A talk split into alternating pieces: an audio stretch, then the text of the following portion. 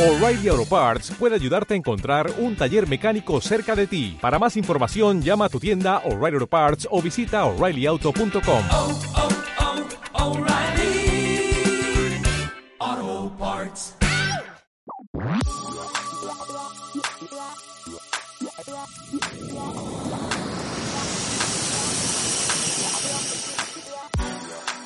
Hola Amix, bienvenidos a En la Luna. Mi nombre es Melissa Arismendi y como ya saben vamos a estar aquí para echar el coto, para echar el cafecito, el tecito, la coca, la cervezuki, lo que sea que estén tomando o comiendo, snackeando, lo que quieran. y bueno, este ya tenía dos semanas que no subía episodio. Una disculpa es que neta estoy como bien perdida en la vida de los días y sus números. Y bueno, el tema del día de hoy es un tema que a mí, me encanta. Bueno, todos los temas de los que hablo siempre me encantan, pero pues este es un tema que igual todos utilizamos, todos conocemos, todos sentimos, todos recurrimos a esto todos los días de nuestra vida y además en muchísimas etapas yo creo que lo necesitamos como más que en otras. El tema de hoy es la esperanza. ¡Arriba la esperanza, abuelita! ¡Ah! y bueno, este, ¿por qué la esperanza y por qué en este capítulo? Porque creo que es algo que utilizamos todos los días para vivir nuestra vida plenamente, pero pues claramente este esta ha sido una etapa en el mundo, en la vida, en nuestra vida, en la que necesitamos más esperanza que, que nunca antes, yo creo, ¿no? Esperanza de que vamos a salir adelante, de que vamos a vernos otra vez, de que vamos a abrazarnos, vamos a amarnos y a apapacharnos mucho cuando todo esto termine. Pero bueno, aquí no vamos a hablar de eso, así que venga, a darle. Y bueno, para empezar, ya saben que me encanta la definición etimológica de las palabras y la definición etimológica de esta palabra está como interesante. O sea, tienen como varias como eh, definiciones, varias interpretaciones. La primera, que es la que más se utiliza, es que viene del latín esperare, que quiere decir esperar. O sea, es porque pues con la esperanza esperas que algo mejor llegue, ¿no? Y también utiliza el la raíz SP, que pues esperanza, que viene como al principio de la palabra, que significa extenderse, expandirse, prosperar. Entonces sería como extender. También encontré otra definición que dijo Isidro de Sevilla, que fue un filósofo sacerdote de la Iglesia Católica, que decía que esta palabra venía de espe, que significa pies, porque la esperanza se llama así porque viene a ser como el pie para caminar. Y su contrario es la desesperación, porque ahí es donde faltan pies y no hay la posibilidad de, de, caminar, de andar, de seguir con la vida. Entonces, pues obviamente esto deja claro que él creía que la esperanza es sumamente necesaria e importante para vivir una vida plena, para vivir una vida con sentido.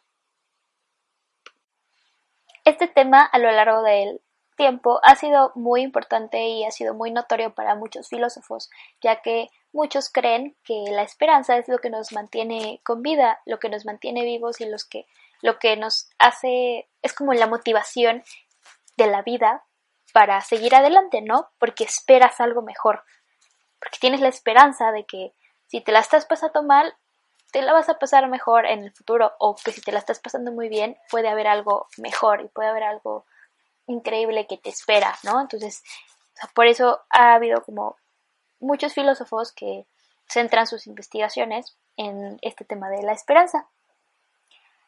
Y también muchísimos de ellos dicen que llevar una vida con esperanza te lleva a experimentar una alta calidad de vida y de vivacidad y de conciencia de, de ti mismo y de tu alrededor. Se dice que la esperanza no es una fantasía del futuro producida por la imaginación humana, sino que la esperanza es una disposición de confianza ante los hechos futuros con un temple perseverante. Como esta palabra significa espera, pues obviamente queremos algo mejor y utilizamos la esperanza para esperar, para ser perseverantes, para ser también empáticos y para ser tolerantes con lo que pasa a nuestro alrededor porque esperamos que algo mejor llegue. Y al hablar de esperanza no solo hablamos de un sentimiento que va dirigido hacia lo que nos rodea, sino también hacia nosotros mismos. ¿Quién soy ahora y quién puedo llegar a ser? Y hay un conferencista gurú del emprendimiento que me gusta mucho que se llama Carlos Muñoz, que él justamente habla de esto, que habla de aún no soy quien voy a llegar a ser. Entonces esto es de tener esperanza, esperanza que te motiva a hacer cosas para llegar a donde quieres estar o para llegar a ser quien quieres ser. Y esto a mí me parece increíble. Y aquí retomamos todos los temas que ya hablamos en los episodios pasados de la felicidad, del amor, de la determinación que se necesita para crear la vida que quieres. Y que no necesariamente esa vida va a depender de lo que tengas o lo que no tengas, sino de quién eres realmente y, a qué le dedicas tu tiempo y qué es lo que esperas de la vida, ¿no? Si esperas tener un Ferrari, pues ok, trabaja para tenerlo, pero si esperas tener amor y felicidad en tu vida, trabaja para tenerlo, ¿no? O sea, todo es un constante trabajo, o sea, la esperanza, una esperanza activa, pues es una esperanza que en la que trabajas para que esas cosas realmente pasen, ¿no? Por otro lado, Nietzsche este, tiene como un, una frase muy controversial acerca de la esperanza, porque él decía que la esperanza es el peor de los males, pues prolonga el sufrimiento humano. Entonces, pues ya saben, ¿no? Los filósofos que se ponen a debatir, a decir que sí, que no, que no sé qué. Pues al final encontré que hay muchos que dicen que, pues, esta frase no está del todo mal. O sea, necesitamos la esperanza, pero hasta qué punto la necesitamos y de qué manera la necesitamos, ¿no? Entonces, lo que creen que Nietzsche quiso decir con, con esta frase, con esta teoría acerca de la esperanza, es que se debe dejar de perseguir lo divino y lo y las promesas y conectar con lo humano. Todo esto criticando pues en la época de Nietzsche, ¿no? Que era una época súper diferente y ahora ya tenemos muchísima información y muchísimas cosas. Pues todo lo que decía él era porque él quería criticar a la iglesia y a la política que pues engañaban a la gente y vendiéndoles una esperanza, una esperanza falsa, una esperanza que de la que no se tenía certeza o que nunca se iba a cumplir. Entonces ahí es cuando Nietzsche cree que la esperanza es un mal, pues prolonga el sufrimiento. Pero una esperanza activa, una esperanza de acción, es la que yo creo que es la mejor que podemos llevar a cabo, ¿no? O sea, estamos, por ejemplo, ahorita en esta situación que no voy a mencionar el nombre porque me altera, pero pues yo tengo la esperanza de que vamos a salir y de que vamos a volver a poder abrazarnos. ¿Qué hago mientras? O sea, no me voy a sentar a esperar literal ver en mi ventana los días pasar así como en la película de Crepúsculo que pasa como día, noche, o sea, no. ¿Qué voy a hacer? Voy a trabajar conmigo misma para que cuando salga otra vez al mundo real y deje de estar en el mundo virtual, pues yo sea una persona nueva y una persona mejor. Y eso me va a llevar a alcanzar muchísimas otras cosas que he tenido la esperanza de que lleguen en algún momento. Pero bueno, eso decía Nietzsche, ¿no? Que la esperanza también es peligrosa, o sea, que no puedes tener solo esperanza y solamente esperar sin que hagas nada. En cambio, Aristóteles decía que la esperanza es, un, es un deseo, es un tipo de deseo, no es completamente un deseo, bueno, sí es completamente un deseo, pero más bien él decía que es un tipo de deseo, es ese deseo bueno que tienes de que pasen cosas buenas o de convertirte en alguien bueno, se transforma en esperanza. Y es magnífico y es hermoso y me gusta mucho esta palabra, me, encanta, amigo, ¿se nota? Y ya que hablábamos de Carlos Muñoz anteriormente, pues el mundo emprendedor también necesita mucha esperanza. Y yo creo que no me dejarán mentir aquellos que están emprendiendo o que les encanta este mundo del emprendimiento. La esperanza es muy importante cuando vas a iniciar un proyecto. O sea, obviamente tiene que haber planeación, tiene que haber números, cifras, pero la esperanza de que tu idea va a generar algo más que solamente emociones en tu cabeza o cosas, o, o cosas así, o sea, la esperanza de que tu idea va a mejorar la vida de alguien más o la esperanza de que te vas a convertir en un emprendedor y vas a poder y tomar riesgos, o sea, el emprendedor toma un buen de riesgos y si no tienes esperanza de que las cosas salgan bien, pues no te vas a arriesgar a hacer lo que sea, ¿no? Entonces, pues también es muy importante la esperanza en este mundo del emprendimiento y, y pues de los proyectos nuevos y de una vida nueva y una vida mejor, necesitamos esperanza. Y bueno, esto es algo nuevo, pero vamos a hablar de algunos ejemplos de películas que yo considero como que representan muchísima esperanza para el mundo. Y bueno, la primera es que, o sea, tengo clarísimo porque leí los libros y después vi la película y en la película es super X, pero los libros sí como que decías como, wow, mm, es en los Juegos del Hambre, ¿no? Que pues una sociedad marginada, este, el Distrito 12, que era el más lejano al Capitolio, era súper sad y no tenían ni para comer y así. Y como Katniss, sin darse cuenta, se vuelve en un símbolo tan poderoso tan poderoso que inicia una revolución sin que ella se dé cuenta. Y hay una parte en el libro, en el, en el 2, en llamas, cuando van a entrevistarla a su casa, de que ya se van a casar con Pita y no sé qué. Y ella ya está harta, ¿no? Ya está harta como de tanto show, de tanto. De tanto. cosas así feas, ¿no? Entonces Prim, su hermana, le dice como de.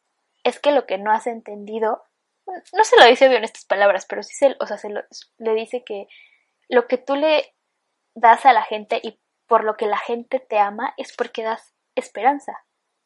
Porque miles de personas súper marginadas, súper en condiciones de pobreza, ¿no? Y ven a esta chica que era como ellos y como pasar a, a una mejor vida y que además esté luchando para que todos puedan tener una mejor vida es como, wow, o sea, no hay nada más esperanzador que eso. Y por otro lado, también de una saga que me encanta y que ya saben que soy súper mega fan y que, bien, Potterhead, pues también Dumbledore en muchas ocasiones habla de esperanza. O sea, cuando dice como esto de que la felicidad puede ser encontrada incluso en los momentos más oscuros, solo si solo si recuerdas encender la luz, está hablando de la esperanza, ¿no? De que en los momentos oscuros no debemos de perder la esperanza. Arriba la esperanza, abuelita. Y, o sea, Dumbledore como que siempre en sus frases épicas del mundo mágico, como que siempre lo deja muy claro, ¿no? O sea, utiliza la frase, después utiliza la de los sueños. Después cuando Dumbledore está en la película 3, que todo, llega Sirius y están todos en el gran comedor, y Dumbledore dice como, déjalo dormir, está en el mundo de los sueños, un mundo que es totalmente nuestro, pero, o sea, es tan importante soñar, pero también deja muy claro lo de lo que, de lo que hablaba Nietzsche, ¿no? De que tienes que, que tener una esperanza activa a unos sueños, pero tienes que hacer algo al respecto, ¿no? Y ahí es cuando Dumbledore dice, no es bueno dejarse arrastrar por los sueños y olvidarse de vivir. Cuando Harry ve a sus padres en el espejo de Oasis. Pero bueno, esa es otra historia, ya no me voy a adentrar tanto. Solo quería recalcar que Dumbledore es un fiel embajador de la esperanza y que deben de ver y leer Harry Potter alguna vez en su vida, amigos.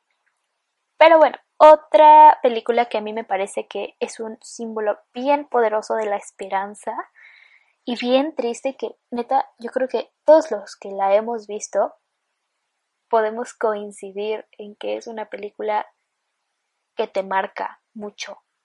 Y es una película súper famosa que es La vida es bella. Oye, a mí me parece bien difícil, como, porque pues es, es un tema súper difícil, ¿no? Pero también habla completamente de esperanza, o sea, el papá Nunca pierde la esperanza de que su hijo se va a salvar. Nunca pierde la esperanza y nunca deja, nunca deja que nada se interponga entre su esperanza de que su hijo se, de que su hijo se va a salvar y este juego, ¿no? Con el que, si no la han visto neta, véanla, por favor. Es muy buena, van a llorar, sí, pero véanla.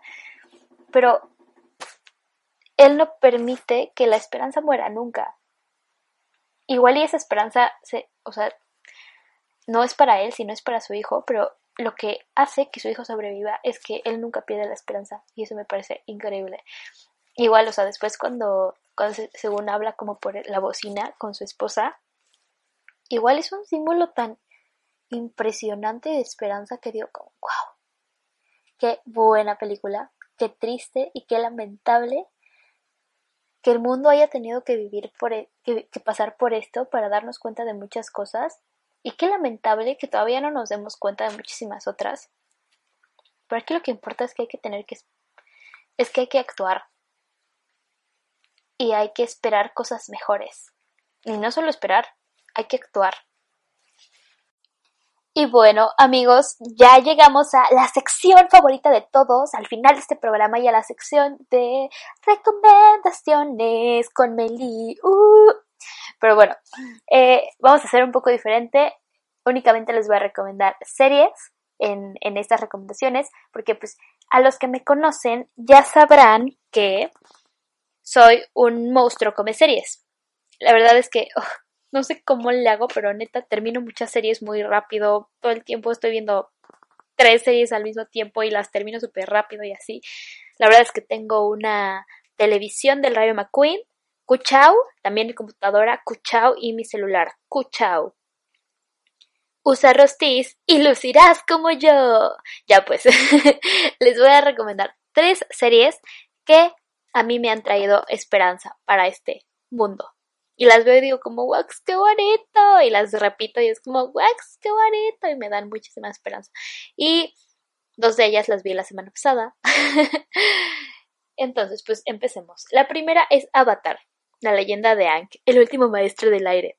Que es una serie, o sea, es una caricatura. Pero está súper padre. Yo ya la había visto en Nickelodeon cuando salía. Después la volví a ver hace unos años cuando empezó a salir en Netflix. Y ahorita que tengo tiempo, decidí volver a verla y la verdad no me acordaba de muchas cosas, pero me encanta.